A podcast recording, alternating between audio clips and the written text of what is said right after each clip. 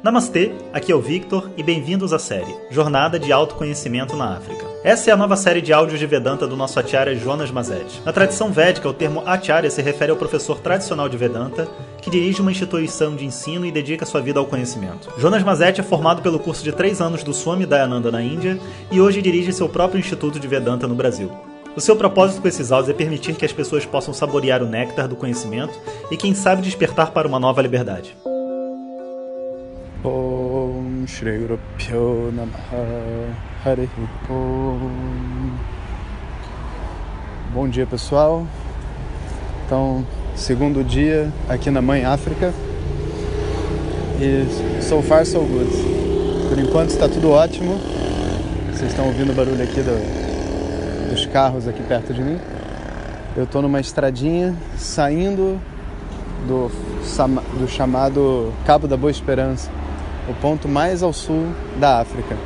Inclusive gravei um vídeo que deve estar indo junto com vocês nesse, nesse áudio de hoje, exatamente desse ponto, que pelo que parece era onde Pedro Álvares Cabral queria chegar, mas os ventos o levaram para o Brasil. Então Pedro Álvares Cabral não viu, Vasco da Gama deve, deve ter visto muitas vezes esse ponto. É realmente um lugar muito bonito, de muito vento, né, porque conecta dois oceanos, né? E as pessoas vão até ali, tem umas pedras rochosas, como vocês podem ver no vídeo, né? Que é muito bacana. Estou postando diariamente é, as fotos e alguns comentários de coisas bacanas aqui da África no Instagram. Hoje a gente vai conversar um pouco né, sobre um, assunto muito específico, né? Que é como que existe um impacto do ambiente dentro da nossa mente, né? A minha expectativa ao chegar na África era que a gente estivesse entrando tipo numa savana, assim, sabe, num lugar cheio de animais gigantes e tudo mais. Mas é, a África do Sul parece um pouco com o Chile, um pouco com o Brasil, especialmente a cidade do Cabo, que é onde eu estou, uma cidade muito bonita, né? E muito organizada, muito limpa muito mais do que a gente está acostumado a ver no Brasil. Sabe, as pessoas são muito educadas, muito solícitas. E a vegetação não é aquela vegetação jungle, assim, floresta, tipo Brasil, sabe? É uma vegetação tipo uh, mais steppes. Então você encontra muita tundra, né? E a gente está numa época boa de temperatura, mas você encontra muita tundra. Algumas árvores em alguns lugares as árvores elas formam uma espécie de um tapete de proteção. Deve ser por causa do frio, provavelmente, né? Em alguma época do ano que deve ser bem frio. Então existe essa existe essa essa coisa da, da natureza se proteger, né? E é uma coisa muito interessante de pensar sobre isso, né? Porque a gente pensa na natureza, mas a gente pensa nós mesmos separados da natureza, né? Nós como um agente que vive ali né, para interagir com a natureza, mas não como parte da natureza. Mas a verdade é que a gente sempre faz parte do ambiente onde a gente vive.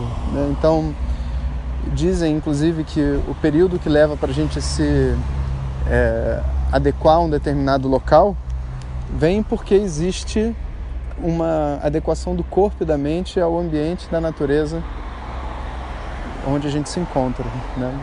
Então, não tem como você não chegar nesse lugar que é bonito, imenso e lindo, né? E não ter uma visão assim de expansão, né?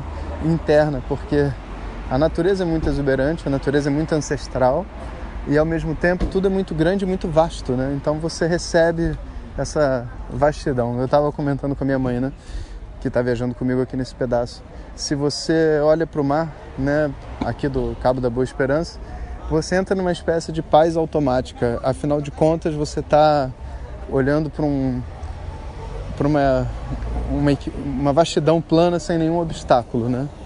Se de repente você olha na outra direção e você vê essas montanhas rochosas lindas, você se enche de uma grandeza, porque as montanhas são grandes e não tem jeito. Se você vive ali naquele, naquela visão dessa montanha, a, a grandeza da montanha vai crescer dentro de você. E por isso que é tão importante essa humanização dos ambientes onde a gente vive, onde a gente mora, sabe?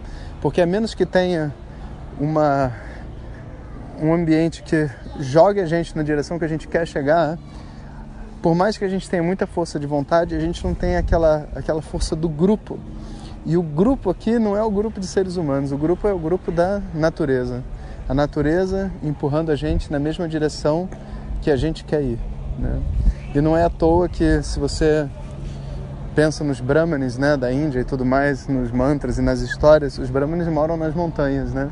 onde você se torna pequeno, onde nenhum problema é grande demais, onde você tem um desapego natural. Né? Então toda essa percepção é uma percepção muito interessante. E se você imagina uma pessoa muito rica no Ocidente, talvez você queira imaginar ela de frente para a praia. Mas você nunca vai imaginar uma pessoa, vamos dizer assim, que tenha menos recurso comprando uma casa na beira da praia com o objetivo de crescer e ficar rico. Isso, isso a gente não, não vê. A gente vê o oposto. É a pessoa que o símbolo de sucesso dela é comprar uma casa na beira da praia. E a casa na beira da praia representa o quê? A ausência de trabalho, paz, mas não, não gera acúmulo de riqueza. É um símbolo de riqueza, mas não gera acúmulo de riqueza. O que diz que gera acúmulo de riqueza é a montanha e coisas que dão dimensão e fazem o nosso ego desaparecer. Então, ainda, eu ainda estou no ritmo de vida do yoga, mas agora é autoconhecimento na África. Então, mas hoje foi um pouquinho dos dois. Então é isso aí, pessoal. Vamos nos falando e vão curtindo lá as fotos do Instagram que eu vou postando para vocês. Estamos aqui com um plano. Hoje veio uma ideia, então, a princípio a nossa meditação vai começar no dia 12 do 12 e estaremos fazendo a meditação por aproximadamente uns dois, três meses. E no final vamos fazer um Woodstock de meditação. Vamos se encontrar todo mundo, todo mundo que tiver feito né, a meditação, quem não tiver feito não é bem-vindo porque é um encontro do grupo de meditação e fazemos, faremos um Woodstock. Vamos escolher algum local, de repente perto do Rio, perto de Petrópolis, algum lugar assim, onde todo mundo possa ir, ficar junto, e passar assim uns 3, 4 dias para finalizar o curso nessa atmosfera. Acho que seria muito bacana.